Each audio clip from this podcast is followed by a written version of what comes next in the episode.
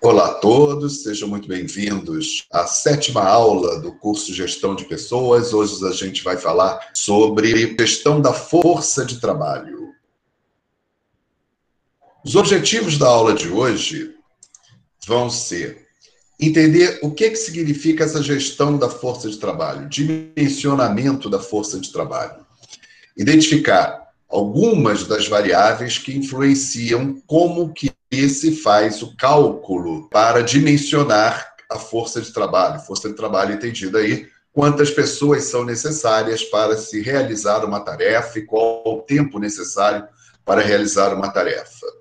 Identificar qual é o papel dos gerentes de cada setor para fazer esse dimensionamento e qual é o papel do gestor de pessoas para auxiliar o gerente de setor a dimensionar a força de trabalho.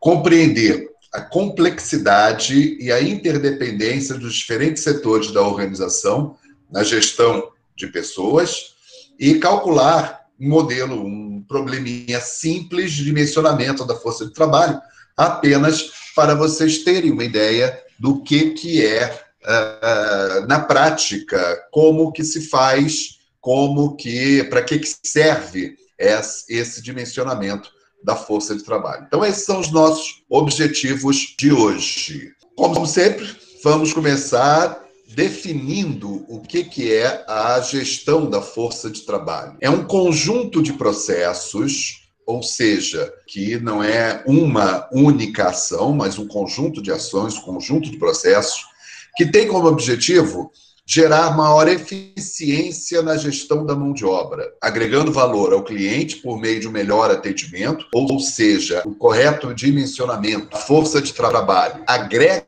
valor, agrega qualidade na prestação de serviços e também, pelo lado da empresa, racionaliza o custo, eh, desde que, obviamente, tendo, tendo que, res, é, que respeitar as regras legais esse correto dimensionamento da força de trabalho é bom para o cliente, porque agrega valor, e é bom para a empresa, porque reduz custo, desde que. E, e é preciso respeitar as regras legais, ou seja, a, a empresa né, utiliza das regras legais para como uma das variáveis que ela vai levar em conta na hora de dimensionar a força de trabalho.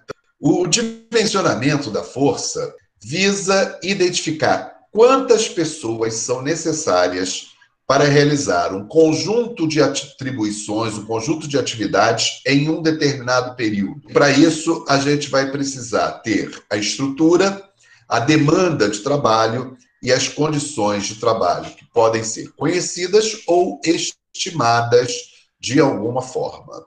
Vamos imaginar o seguinte: vocês é, já viram, todo mundo costuma frequentar supermercado de vez em quando, e pode observar que é, em determinados momentos do dia as filas são grandes, em outros momentos as filas no caixa são no caixa, né, no balcão de frios, né, seja lá onde for, as filas são menores. E você vai perceber que nesse momento em que, nesses momentos em que as filas são menores, muitas vezes o supermercado também tem menos caixas atendendo. E muitas vezes vocês vão observar que existem operadores ociosos. Eles estão ali, às vezes o caixa não está funcionando, mas outras vezes o caixa uh, está ativo para receber clientes, mas não tem clientes, ele se encontra ocioso. A mesma coisa vai acontecer uma recepção de hotel, por exemplo, na qual muitas vezes vão ter lá dois, três recepcionistas apostos, mas não tem ninguém para atender. E outras vezes nós vamos ter fila para atendimento. Quando existem filas, a experiência para o cliente é ruim a respeito daquela prestação de serviço. Ninguém gosta de ficar em fila, a não ser velhinho aposentado. Velhinho aposentado adora uma fila, porque aí ele é, tem alguém para bater papo. Né? Mas, de modo geral, o cliente não gosta de ter que ficar esperando numa fila para ser atendido. E dependendo da constância com que essa fila vai acontecer, a imagem da empresa pode ser, inclusive, afetada e ser considerada uma empresa que presta um mau serviço.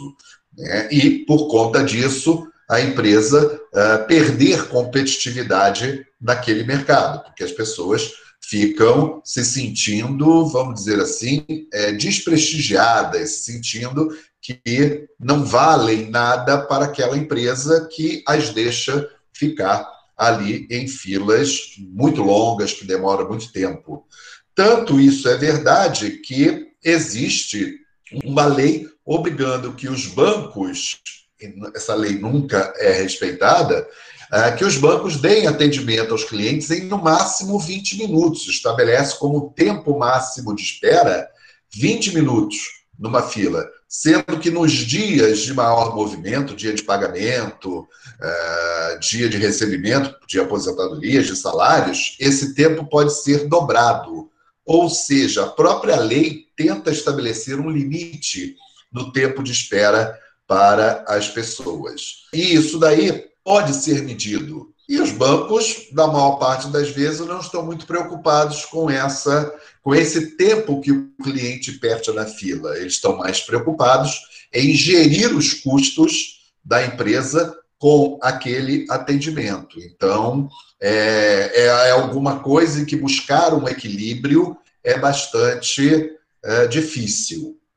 Para que a gente consiga buscar esse equilíbrio, vão ser usados alguns modelos matemáticos para resolver esse problema. O primeiro passo é saber a quantidade dada, uma determinada estrutura que eu tenho para atendimento, dada uma determinada demanda prevista ou ali no caso dada né, visualmente, eu consigo determinar quantas pessoas eu preciso para dar, para atender toda aquela demanda, todo aquele contingente é, de pessoas. Eu estou falando aqui para atender uma demanda de pessoas, porque nós estamos falando de turismo, que é uma atividade é, de prestação de serviços. Esses cálculos também são utilizados nas indústrias para definir a quantidade de pessoas nas linhas de montagem. Aliás, esse, essa ideia de gerir as pessoas, de gerir filas, elas vêm justamente eh, na prestação de serviços, ela vem justamente a partir é, dos estudos de planejamento da produção, né, que é, vem da parte da indústria. Tá? Então, é, vai, vão ser usados alguns modelos matemáticos para tentar prever tá, é, a cada momento quantas pessoas são necessárias para dar o atendimento num determinado tempo, a partir da estrutura dada, a partir da demanda existente em cada um desses momentos. Sempre lembrando que existem alguns fatores externos que são é, impactantes dentro desse cálculo. Por exemplo, a legislação trabalhista e acordo com os sindicatos. É, muitas vezes as empresas gostariam de poder usar livremente os empregados naquelas horas que ela mais precisa. Mas existem acordos, legislação trabalhista e acordos sindicais que determinam a forma como esse pessoal vai trabalhar. Então, são coisas que precisam uh, de algum tipo de ajuste para funcionar. Tá bom? E como é que é feito esse cálculo da força de trabalho? Bem, é, só fazendo uma pequena, pequena adendo aqui, um pequeno parênteses, essa aula de hoje, eu acredito que vai ser bem curtinha, tá? É, fica difícil a gente é, explorar um pouquinho mais de uma forma remota, sem a participação de vocês. Então, acredito que hoje a aula deve uh, terminar um pouquinho mais cedo. Fechado parênteses, continuando.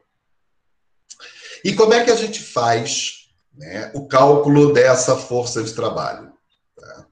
Inicialmente, a gente vai precisar definir quais serão as variáveis que vão entrar no cálculo é um número muito grande de variáveis, Obviamente que para uh, serviços mais complexos, isso requer tá, uh, um grande uso de tecnologia da informação para conseguir manipular a quantidade de variáveis existentes no problema. Para casos menores, como que a gente vai citar aqui, uma conta feita à mão dá para a gente uh, determinar. Obviamente que o que nós vamos fazer aqui é um modelo para lá de simplificado, só para vocês terem uma ideia de como que as empresas fazem esse tipo de cálculo, esse tipo de raciocínio.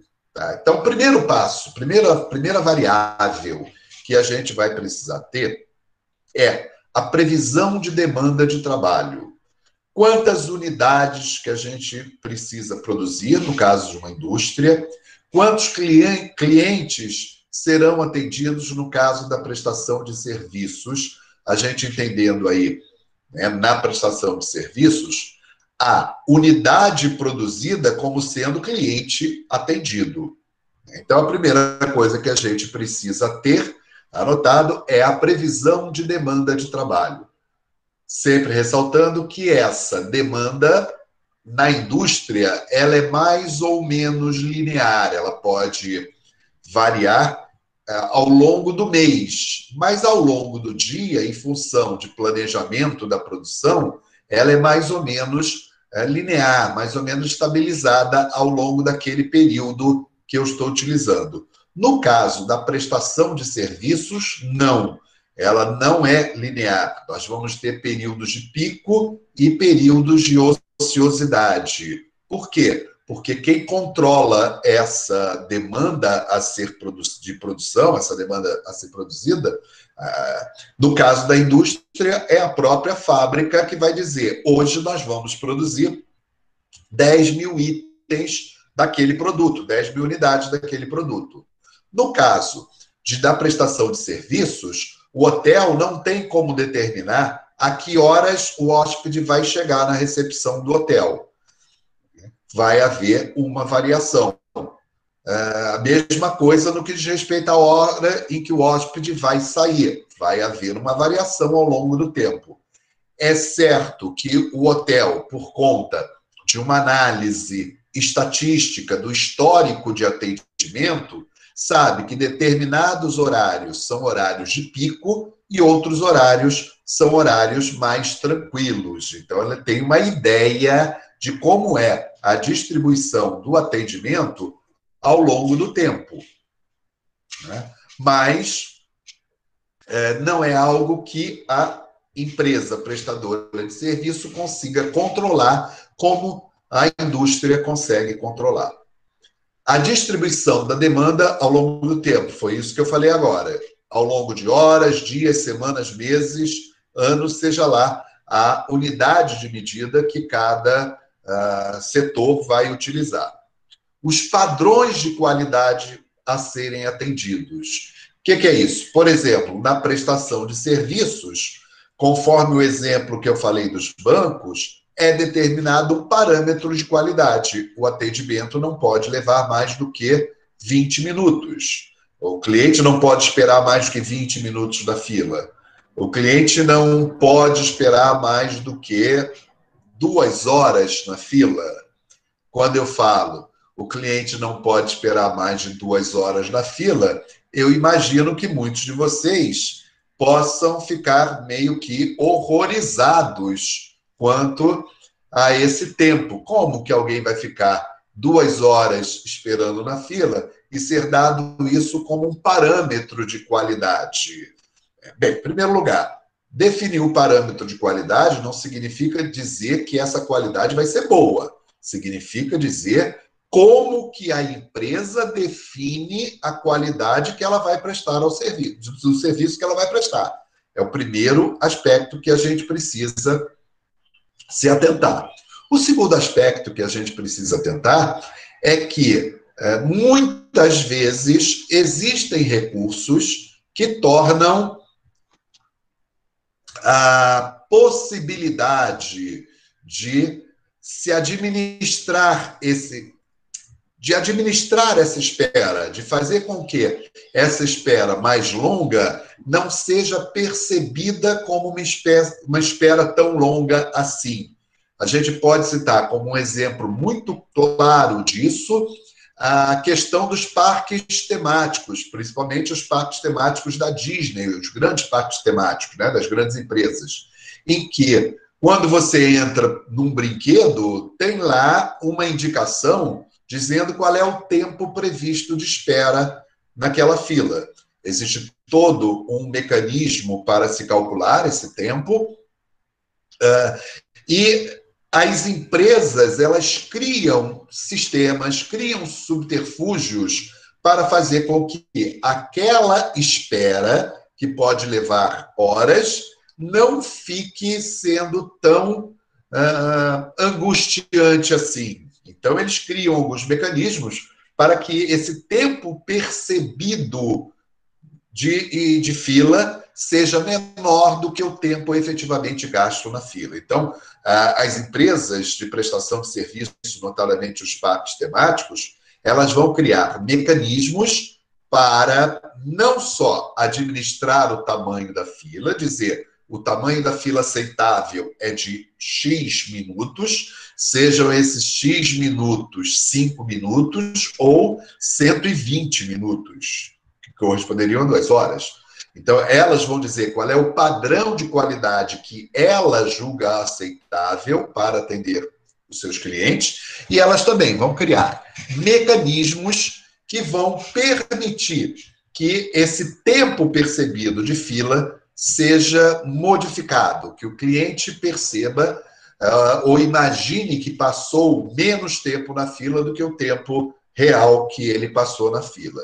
Então, essa foto aí dos parques temáticos diz justamente isso, né? Como que elas vão administrar essa questão é, do tempo de atendimento. No caso dos parques temáticos, muito mais do que a mão de obra, o fator impactante é a estrutura para atendimento. Então, vamos, nós estamos vendo aqui uma foto de uma montanha russa ao fundo da apresentação. É, no caso é, da Disney, dos parques temáticos, o grande problema não seria colocar mais uma pessoa ou duas pessoas para dar atendimento àquela fila que tem centenas ou milhares de pessoas, mas seria. É, eu não consigo colocar mais carrinhos rodando na montanha russa do que aqueles que uh, a montanha russa foi projetada para atender. Então, existem normas de segurança que vão dizer que o intervalo entre um carrinho e outro rodando naquele brinquedo não pode ser inferior a X segundos. Então, eu não consigo colocar mais carrinhos para atender a fila de uma maneira mais rápida. Então, um grande fator limitador aí na, no atendimento ao cliente não seria o número de pessoas, seria a capacidade do equipamento. No caso de um hotel, tá, isso já não seria verdadeiro. Porque na recepção, se eu colocar mais uma pessoa e mais um computador, fica fácil de eu aumentar a capacidade de atendimento. É barato aumentar a capacidade de atendimento. No caso de um brinquedo que custa centenas de milhões de dólares, né, ficaria muito caro uh, você aumentar essa capacidade de atendimento. Até aqui, como é que nós estamos? Resposta no chat, por favor. Tudo ok? Ok, obrigado. Então vamos lá. Quem é o responsável pelo dimensionamento da força de trabalho? De um modo geral, é o gerente de cada setor que será o responsável. É, é ele que tem a responsabilidade de entregar para a empresa o trabalho realizado por aquele setor. Então, cabe a ele definir a quantidade de pessoas que ele vai precisar ter para atender. É lógico que, em condições, vamos dizer assim, do dia a dia, todos os gerentes de setor sempre pedirão mais recursos para executar o trabalho. É melhor você trabalhar com folga de recursos, é melhor que eu estou dizendo no sentido de mais confortável você ter uma folga de recursos para trabalhar do que trabalhar com os recursos, vamos chamar assim, milimetricamente calculados para aquilo que você vai precisar. Do ponto de vista do custo para a produção, do custo do trabalho, né, trabalhar com os recursos bem ajustados significa uma economia de estoque, uma economia de mão de obra, tá? uma economia de estrutura. Então, quando a empresa está bem ajustada, ela consegue custos de produção menores. Por quê? Porque ela vai utilizar menos recursos para produzir, ela vai utilizar os recursos estritamente necessários para a produção. Para o gerente, muitas vezes o que interessa é o conforto que ele vai ter para eh, eventualmente cobrir problemas que possam surgir dentro uh, da produção, naquele momento da produção. Por exemplo, um funcionário que faltou num time muito ajustado vai criar um, gargalo, vai criar um problema uh, na produção. Né? Se eu tenho funcionário sobrando, um faltar não vai criar nenhum gargalo, só que o custo vai ser muito maior. Então, normalmente, quem deve calcular essa força de trabalho, inicialmente é o gerente de cada setor. Eu estou falando aqui gerente, não é, como sendo aquele nível hierárquico específico, mas o gestor de cada setor, que pode ser um supervisor, pode ser um gerente, pode ser até um diretor né, que vai dizer qual o número de trabalhadores necessários. É óbvio que isso daí sempre vai é, ter um embate com o setor de custos da organização. O pessoal responsável por administrar os custos da organização sempre vai querer cortar número de pessoas trabalhando, sempre vai querer cortar estrutura necessária para dar atendimento, sempre vai querer cortar a quantidade de equipamentos necessários para uh, fazer aquela produção. E o setor sempre vai exigir mais e mais e mais recursos. Né?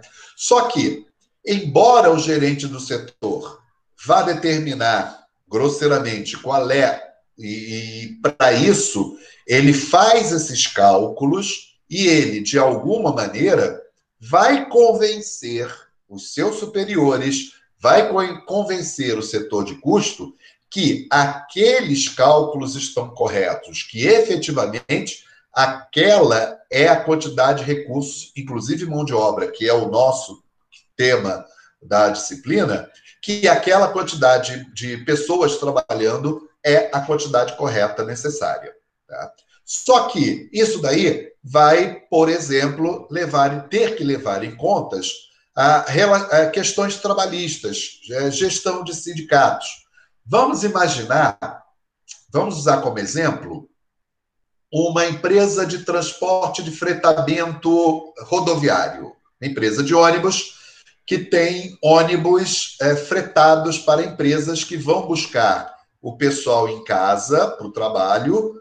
Né? Então, de manhã, ele tem uma série de ônibus que vão fazendo roteiros já pré-definidos e os trabalhadores se dirigem até os pontos, né, já pré-organizados, para pegar esse ônibus para o trabalho, são levados ao trabalho no final do dia, né, é, esses ônibus retornam para deixar os trabalhadores em casa. Isso é muito comum em grandes empresas.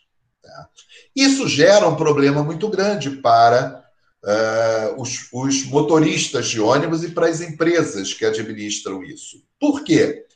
Eu vou ter demanda para o motorista bem cedo de manhã, em que ele vai ter que sair cedo de casa para ir para a garagem, pegar o ônibus e a partir daí começa a contar a hora de trabalho desse motorista, no momento que ele chega na garagem para pegar o ônibus, vai ter que se dirigir da garagem até o ponto inicial do roteiro que ele vai fazer para pegar os trabalhadores, vai ter que dirigir por todo esse roteiro, que pode levar às vezes meia hora, uma hora, às vezes até mais, chega e deixa o pessoal na empresa.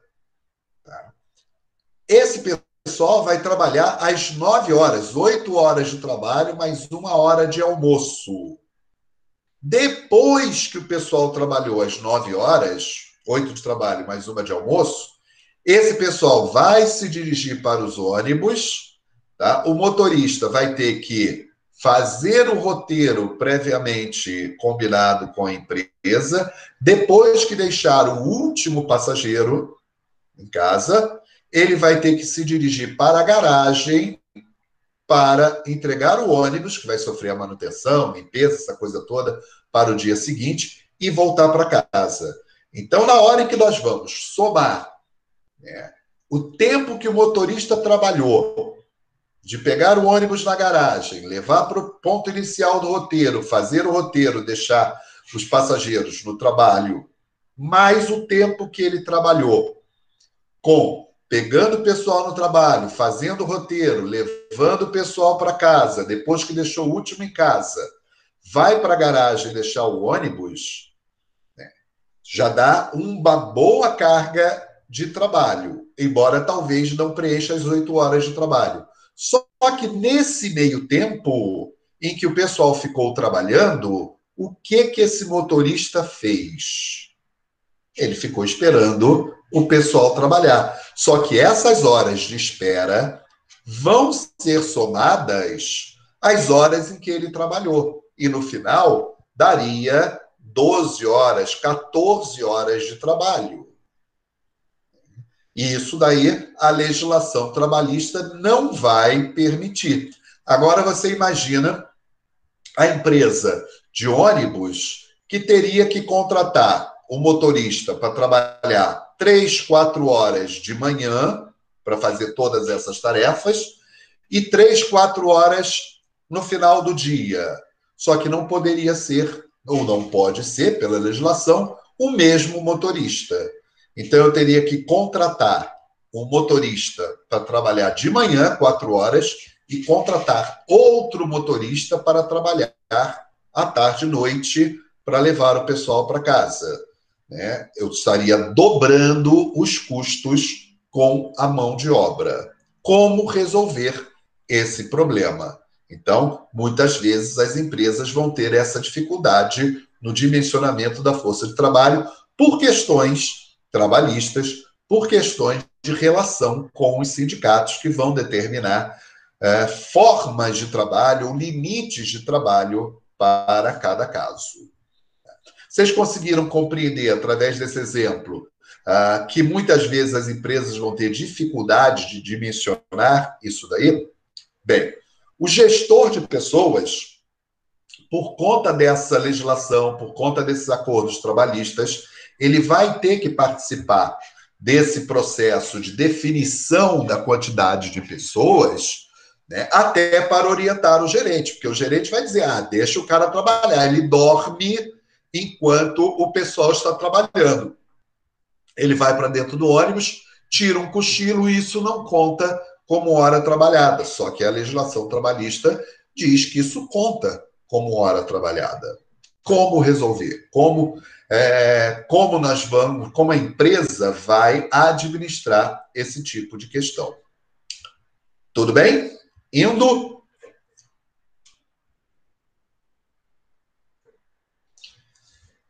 No turismo, como que a gente vai dimensionar essa previsão de demanda, que é um dos itens que vão entrar no cálculo uh, para a gente dimensionar a força de trabalho necessária?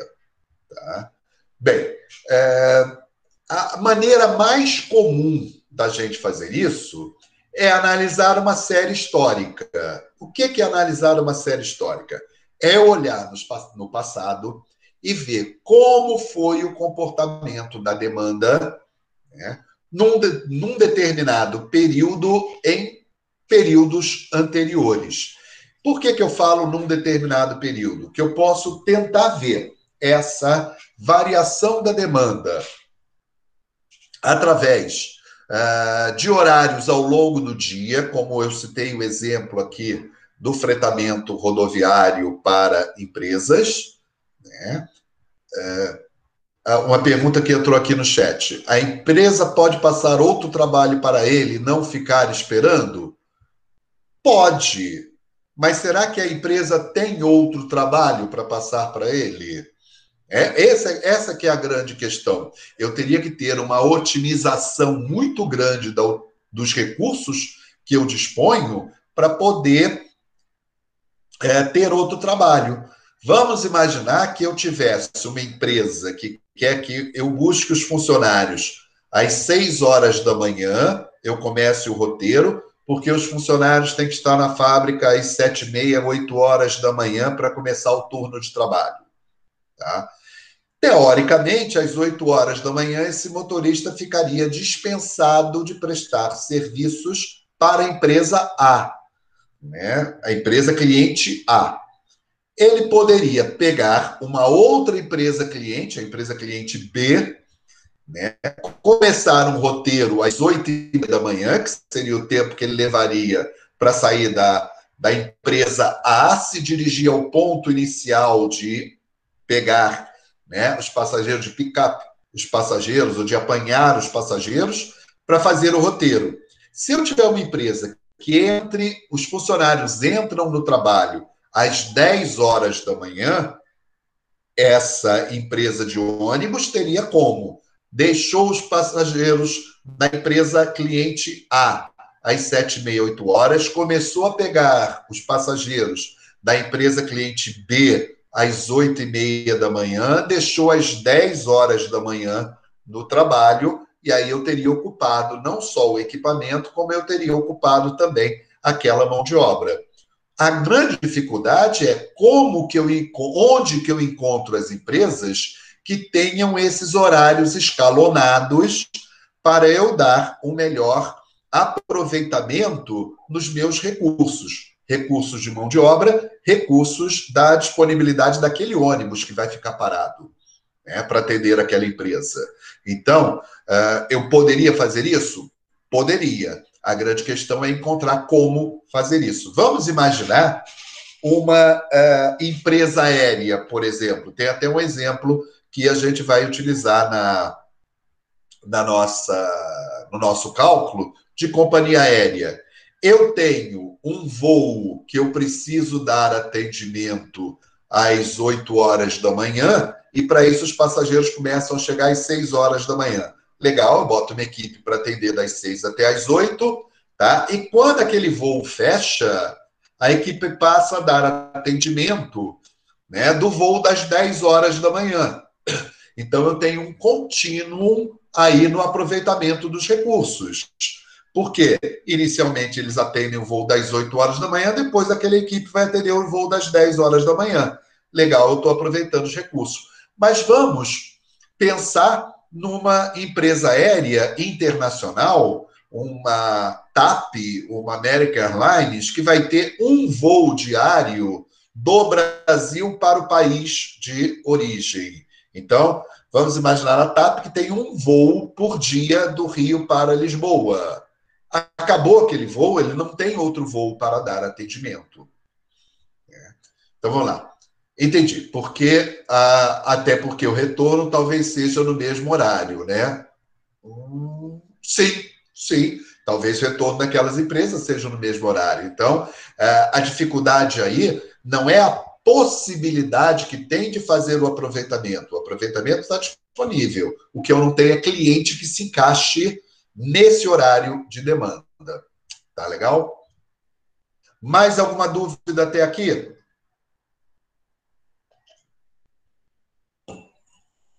Seguindo, ou melhor, retornando. No turismo, essa previsão vai ser dada através de uma série histórica, em que eu, te, eu tenho como analisar cada período. Vamos pegar de novo o exemplo da empresa aérea. A empresa aérea ela tem, em função dos voos que é da malha aérea que ela tem naquele aeroporto, né, ela tem já uma ideia de quais são os movimentos de pico. Vamos pensar numa empresa que utilize um determinado aeroporto como hub para as suas operações. Eu imagino que todo mundo saiba o que é um hub no aeroporto. É aquele aeroporto que serve para você fazer as conexões necessárias. Então, os voos chegam naquele aeroporto. Uh, um passageiro que queria ir de Porto Alegre para Belém não tem um voo direto, então ele faz Porto Alegre, no caso, por exemplo, da empresa aérea Azul, Porto Alegre Campinas, ela, ela utiliza Viracopos como seu hub, ela vai para Campinas, esse passageiro vai para Campinas, em Campinas, faz um Porto Alegre Campinas, troca de avião em Campinas e faz um Campinas Belém. É, então, isso é um hub. É, vamos imaginar uma empresa que tem um hub é, no determinado aeroporto. Naquele aeroporto, ela vai ter aqueles momentos de pico, que são os momentos em que ela concentra a chegada de voos, para que os passageiros não fiquem esperando muito tempo no aeroporto, troquem de voos e os voos partam, né? Então, naqueles momentos eu tenho um pico e nos outros momentos eu tenho um movimento menor. Então, esse movimento ele varia ao longo do dia. Já esse movimento também varia de acordo com a temporada. Carnaval, Natal, Ano Novo, feriadões, eu vou ter férias escolares, eu vou ter a alta temporada uh, das companhias aéreas momentos em que a demanda aumenta bastante. Então, eu tenho uma variação de demanda, não ao longo do horário do, do, do dia, mas ao, em períodos específicos do ano. Então, eu vou ter séries históricas. Eu vou ver o seguinte: o que, que aconteceu no Carnaval de 2019? O que, que aconteceu no Carnaval de 2018, 17, 16? E a partir dessa série histórica, eu tenho como traçar uma previsão de demanda. É lógico que eu vou fazer ajustes em função de outros modelos causa, em, em, função de outras causas, tá? que são é, o próximo item que tem aqui no nosso é, nas nossas ferramentas de fazer previsões de demanda, que são os modelos causais, que são que aspectos são causas de um aumento ou diminuição de demanda no meu setor? Por exemplo, quando o dólar sobe, o que, que acontece com as companhias aéreas que voam internacional? A previsão é da subir o dólar, o preço da passagem aérea, que é cotada em dólar, sobe aumentando o preço da passagem aérea, a demanda cai. É, vocês sabem que a passagem aérea é um item que tem uma elasticidade preço bastante alta. Aumentou o preço, a demanda cai mais do que o, o que aumentou de preço. Abaixando o preço, a demanda cresce mais do que uh, o que abaixou o preço. Né? Então, é, esses modelos causais também vão impactar, mas as séries históricas vão me dar uma noção de qual vai ser a demanda daquilo ali.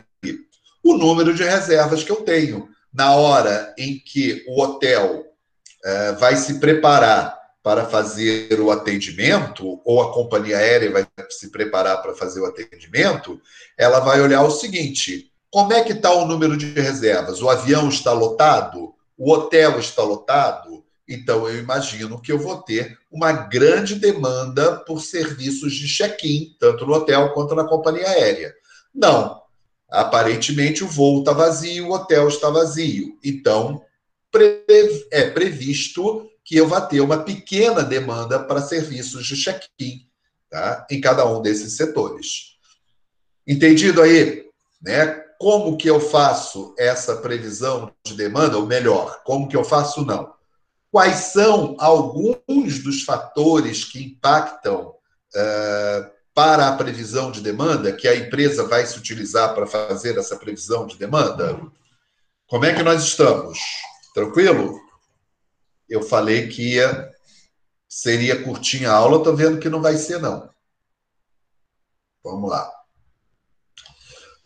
É, essa distribuição de demanda, como eu falei já anteriormente, ela pode variar ao longo do tempo, seja medida em horas, dias, semanas, meses, anos, de acordo com a janela temporal. Janela temporal aí que eu digo é o seguinte: qual é o recorte que eu vou fazer do tempo que me interessa ver? É a hora, é o dia, a semana? Como é que é?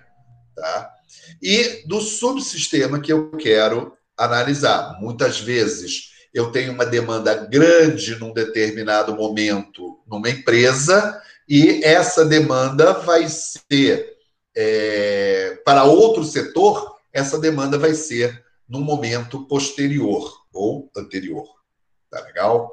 Então aqui eu estou trazendo um gráfico antigo que não diz muita coisa para gente, mas que é, para o que interessa, ele é bastante explicativo, que seria a flutuação né, das viagens de, do metrô de São Paulo ao longo do dia, em que eu tenho, em determinados períodos, que vão ali das 5 até as 8 horas da manhã, né, um movimento bastante grande de é, viagens totais e que acompanha e que é empurrado por esse aumento das viagens do pessoal que está indo a trabalho. No horário do almoço, eu tenho uma diminuição, é um outro pico, mas menor, das viagens a trabalho, mas eu tenho um pico maior é, das viagens totais. Por quê? É gente voltando para casa, gente indo pegar a criança no colégio, né, voltando do colégio, então eu tenho aí um pico maior. E no final da tarde, entre 17 e 19 horas, e 18 e pouco, eu tenho aí um outro pico do pessoal voltando uh, para casa. Tá? Então, isso daí vai me dar uma ideia de quais são os momentos de pico, quais os momentos em que eu tenho que ter um reforço na estrutura de atendimento, não só em termos de equipamentos disponíveis, no caso do metrô, trens disponíveis, mas para operar esses trens, eu vou precisar de maquinistas, bilheteiros, seguranças, pessoal de apoio operacional. Esses são os horários críticos para a empresa metrô. Tudo bem? Seguindo,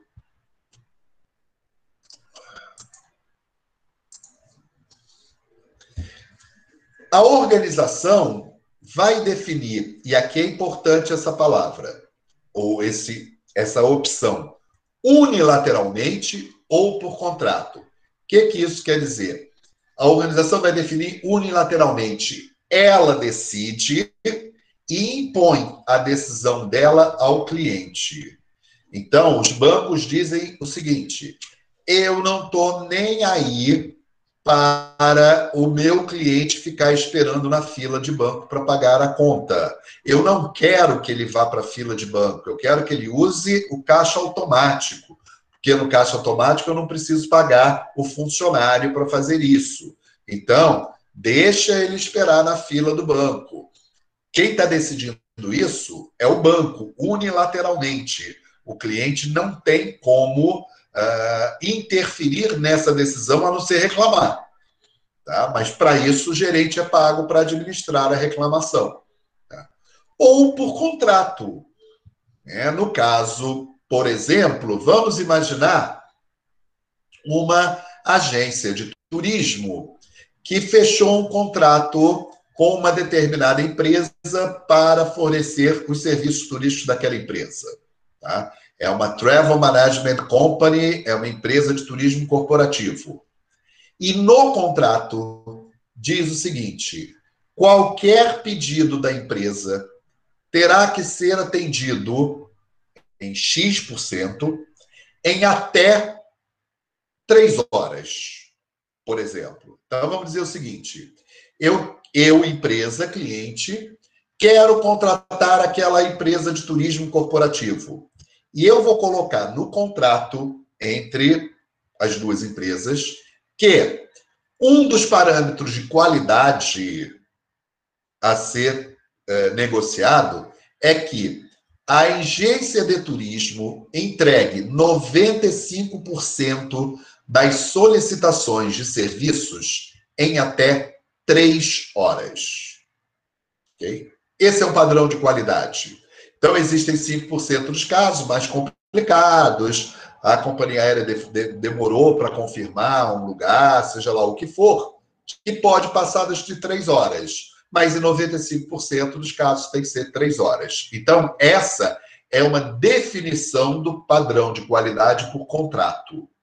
Quando a, a Câmara dos Vereadores ou qualquer outro órgão competente determina por lei que o atendimento da fila tem que ocorrer em até 20 minutos, sob pena de multa, de certa maneira, é uma definição por contrato, um contrato, vamos dizer assim, legislativo, né, de funcionamento dos bancos, que aquele padrão de qualidade de atendimento é 20 minutos no máximo de espera na fila. Tá legal? Esses padrões serão aferidos por indicadores de qualidade. Quem já deu, é, quem já cursou a disciplina de gestão de qualidade, já deve estar familiarizado com esse com esses indicadores de qualidade. Indicadores de qualidade são métricas com as quais eu avalio a qualidade da prestação de serviço. Então, essa que eu dei, por exemplo, de um tempo máximo de atendimento, é um padrão de qualidade. Tá? É, erros no atendimento, isso pode ser definido também como um padrão de qualidade. O cara pediu, a empresa pediu um voo para Salvador na manhã de sexta-feira e a empresa é, só conseguiu um voo, ou não, ou por erro, marcou o voo para tarde de sexta-feira. Isso é um erro. Tá? Isso é uma quebra do indicador de qualidade. Nessa negociação, vão ser definidos quais são os indicadores de qualidade, qual é essa métrica. Qual é o nível de erro aceitável? 1%, 2%, 0%? Isso vai ser definido por contrato. A empresa cliente vai dizer qual é o padrão que ela espera, a empresa fornecedora vai avaliar se tem condições de chegar nesse padrão ou não. Tá bom? Muitas vezes é colocada uma multa caso esse padrão de qualidade não seja atendido. Seguindo. Bem, a capacidade, né? É, nós estamos falando aqui, tá? De como que a empresa vai definir esses critérios, vai calcular isso daí. Um outro fator que vai ser levado em conta na hora de se definir uh, quantas pessoas são necessárias é a capacidade de produção e de atendimento por hora. Então, isso significa o seguinte: quantos atendimentos eu consigo fazer por hora? Quantas unidades eu consigo produzir por hora no caso da indústria? No caso da prestação de serviço, seria o indicador mais comum, seria quantos check-ins eu faço, quantos atendimentos, né? Quantos check-ins eu faço, quantas pessoas atendidas eu faço, quantos bilhetes eu consigo uh, emitir por hora, fazer reserva e emitir e mandar por hora.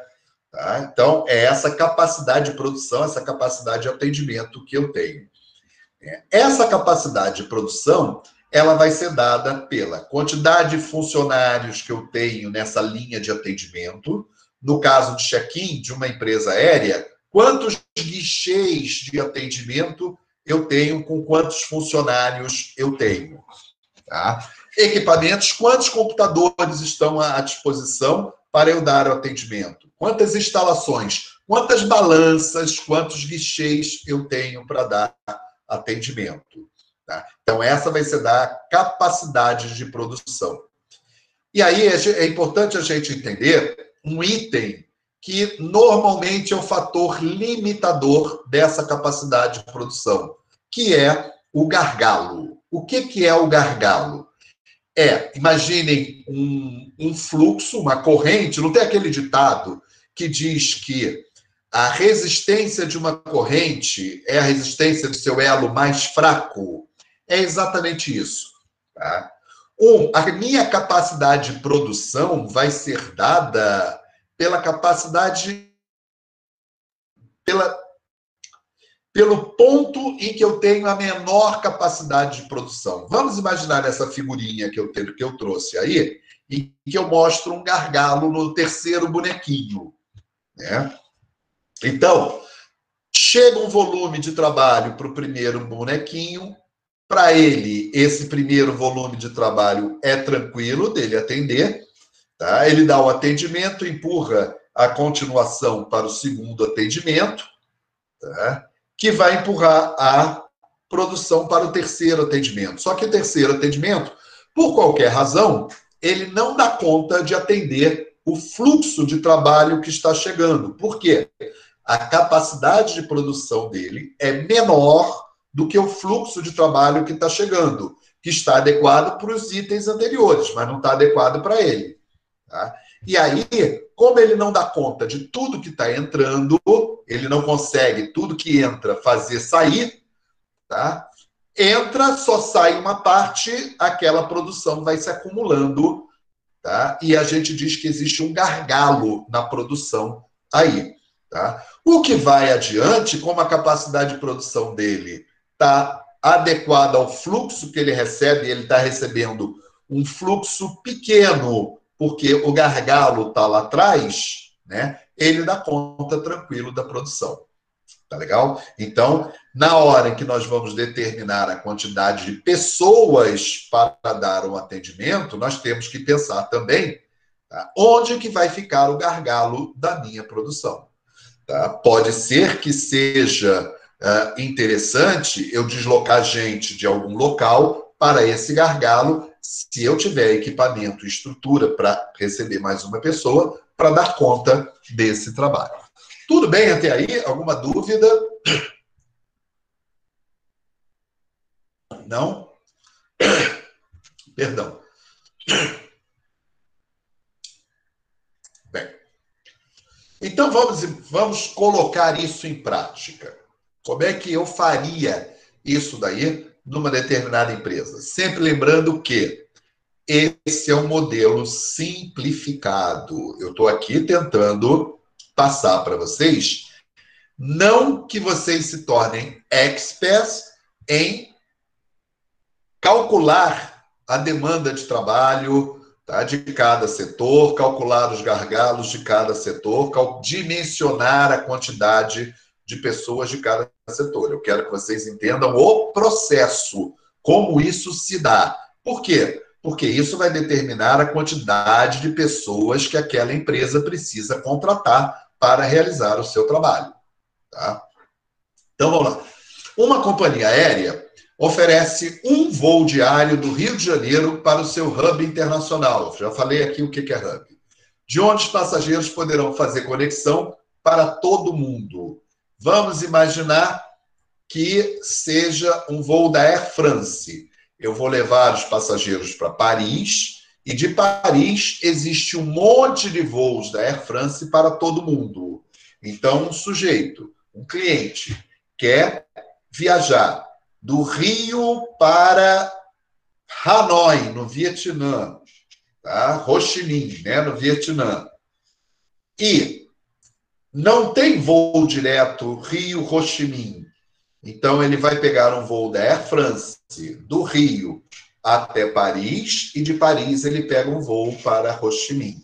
Então, ele vai fazer uma conexão em Paris. A mesma coisa se ele fosse voar pela, voar pela Emirates. Ele pegaria um voo do Rio para Dubai e de Dubai ele continuaria em outro voo para Ho Chi Minh. Então, né? Esse seria o hub internacional da Emirates, Dubai, e o hub internacional da Air France seria Paris. É, esse avião que vai operar o voo Rio-Paris, Rio-Dubai, é um Boeing 777, por exemplo, com capacidade para 400 passageiros. Esse check, o check-in desse voo vai abrir quatro horas antes do horário da partida e vai fechar uma hora antes do voo. Então, a janela temporal que a empresa aérea vai ter para atender 400 passageiros para o voo Rio-Paris ou Rio tá? é, Dubai, né? vai ser de três horas essa janela. Tá? Começa quatro horas antes do voo e vai até uma hora antes do voo, quando esse, esse voo é fechado, o check-in é fechado, tá? e a partir daí é passar pela alfândega, embarcar, essas coisas todas. Tá legal? Então, essa janela temporal é de três horas. E, historicamente, a empresa aérea sabe que 80% dos passageiros costumam fazer seu check-in entre três horas e uma hora antes do horário de partida, foi o que eu acabei de falar aqui. Tá? Ou seja, não, não é o que eu falei. Dos 400 passageiros, historicamente, 80% deles chegam três horas antes do voo, entre os, no, no intervalo entre três horas e uma hora antes do voo. Embora a companhia aérea abra o check-in presencial com quatro horas de antecedência antes do voo. Então vamos imaginar: o voo do Rio para Paris vai sair às 20 horas às 16 horas, quatro horas antes do voo, o check-in presencial da Air France abre para atender os passageiros desse voo. Embora 80% dos passageiros não vá chegar às 16 horas, vai chegar entre 17 horas e 19 horas. Tá? Ou seja, três horas antes do voo e uma hora antes do voo. Esse vai ser o grande período, a grande demanda, o grande horário de pico para o check-in desse voo. O tempo médio que cada atendente né, vai utilizar para verificar a reserva, se o passageiro está ok, conferir a documentação do passageiro, passaporte, visto, vacina, seja lá o que for, tá? E pesar e etiquetar a bagagem, né? imprimir o cartão de embarque e dar as informações finais em qual portão o passageiro vai ter que ir, o que, que ele vai precisar fazer, tá? Vamos imaginar que sejam três minutos em que vai levar entre o boa tarde, tá? Posso ver sua passagem, seu, sua documentação? e até o Boa Viagem, o atendente vai levar três minutos. Aqui eu estou usando um determinado valor, tá? É, chutado. Como que na prática isso vai ser definido? O gerente vai lá e vai cronometrar.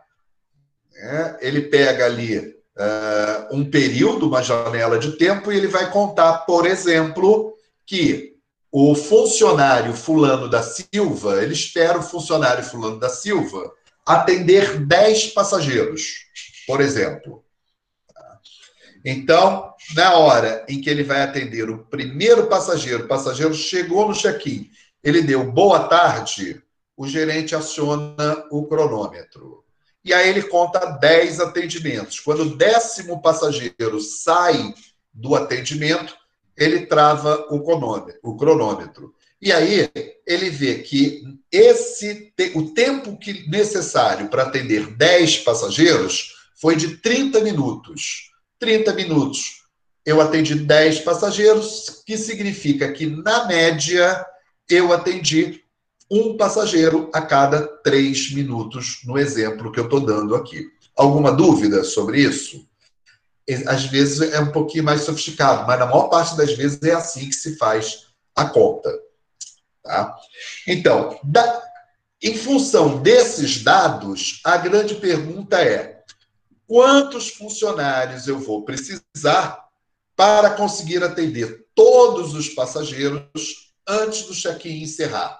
Ou seja, tá? quantos funcionários eu preciso ter para que, começando o check-in às quatro horas da tarde, sabendo que a maior parte dos passageiros vai chegar entre 5 e 19, que às 19 eu fecho o check-in, quantos funcionários eu preciso ter dando atendimento para atender aos 400 passageiros daquele voo?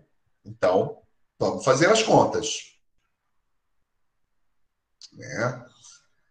Ah, então, a gente já viu aqui, isso daqui eu já falei, o check-in abre quatro horas antes do voo e se encerra uma hora antes do voo. Aqui está o horário do voo. Então, essa janela que eu tenho aqui é uma janela de três horas para dar atendimento aos 400 passageiros. Só que, né, 80% dos passageiros, né, eles é, ficarão dentro dessa janela de duas horas de atendimento, entre as 19 é, perdão, entre as 17 e as 19 horas.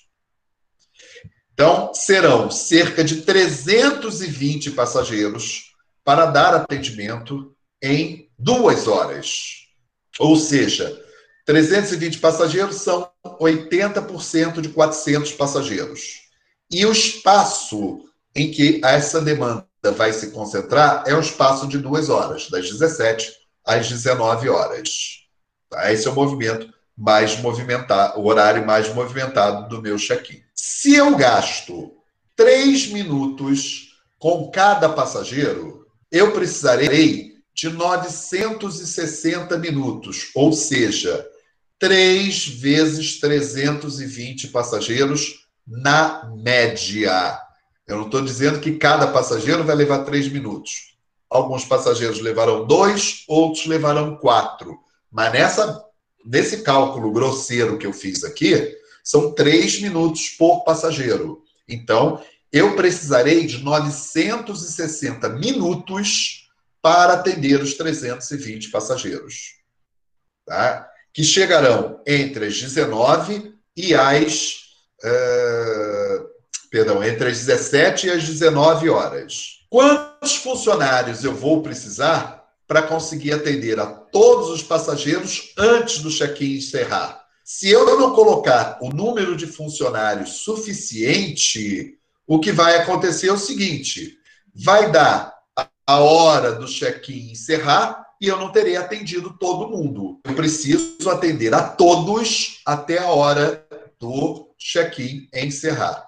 Então, em uma hora de trabalho, cada profissional atende 20 passageiros, ou seja, 60 minutos divididos por 3 minutos por passageiro. Então, numa hora de trabalho, aquele funcionário gasta 3 minutos com cada passageiro. No total da uma hora, dos 60 minutos, ele terá atendido 20 passageiros. Logo, em duas horas, cada profissional vai atender 40 passageiros. Se em uma hora eu atendo 20 passageiros, em duas horas eu atendo 40 passageiros. Serão 320 passageiros para serem atendidos em duas horas. É. Então, na hora que eu divido 320 passageiros por 40 passageiros por funcionário, eu vou ter um total de 8 guichês para dar atendimento aos 320 passageiros. Então, isso, isso significa que eu precisarei de oito funcionários para atender aos 320 passageiros em duas horas. Ficou clara essa, esse, essa possibilidade de eu dimensionar quantos funcionários eu preciso ter para dar um atendimento? Um outro exemplo, né? eu também vou precisar de, eu vou precisar de oito funcionários, oito balcões, oito balanças, oito computadores, oito impressoras, tudo para. O que, que eu preciso para dar um atendimento no passageiro? Eu vou precisar de funcionários e equipamentos, tá? Então eu tenho como dimensionar tudo aquilo que eu preciso. Essa conta vai ser feita pelo, pelo, pelo gerente do setor que vai dizer o seguinte: ele vai chegar lá na, na Infraero ou na administradora do aeroporto e vai dizer o seguinte: olha, no horário tal a tal, eu preciso de oito guichês de atendimento. Eu preciso que o aeroporto me libere oito balanças, oito guichês de atendimento, isso tudo. E ele precisa contratar os oito funcionários. Vamos ver o mesmo exemplo, mas aí para dar atendimento num evento qualquer. Uma empresa organizadora de eventos precisa contratar recepcionistas para atender os 1.800 participantes inscritos em um congresso. Para esse atendimento, significa o seguinte: verificar se aquele participante está de fato inscrito, entregar um crachá para o participante, entregar o material do, do evento para o participante. E prestar informações sobre serviços que estão à disposição dos participantes, descontos que o participante vai ter nas empresas parceiras, né, do almoço, dessa coisa toda. Então, vamos imaginar que nesse atendimento, vocês estudaram organização de eventos, sabem melhor do que eu o que é necessário, já que eu não estudei organização de eventos. Então, vocês sabem tudo aquilo que é necessário para o recepcionista fazer. O tempo pessoal do leve, então, mais ainda. Né? O, vamos imaginar que o tempo médio para a realização dessas tarefas é de um minuto por congressista. Mais uma vez, eu estou aqui usando um chute e uma continha redonda para fazer, para facilitar o cálculo, facilitar o exemplo. Pode ser que o tempo seja médio, seja de 36 segundos. Aqui eu estou usando um minuto só para facilitar a conta. Tá? E eu espero que 85% do público vai fazer o trâmite, o trâmite né, de, de, de, de check-in no evento tá, no período um, de uma hora antes do horário marcado para o início do evento. Ou seja, se o evento está marcado para começar às 9 horas da manhã, eu estou imaginando que 85% dos participantes né, farão o check-in no evento entre 8 e 9 horas da manhã. A mesma pergunta. Quantos recepcionistas serão necessários para que o processo não provoque filas e atrasos? Então, a lógica é mais ou menos a mesma. Tá? Em uma hora de trabalho, cada profissional atende 60 participantes. Né? Ou seja, 60 minutos na hora de trabalho da pessoa, dividido por um minuto por participante, significa que eu atendo 60 participantes em uma hora.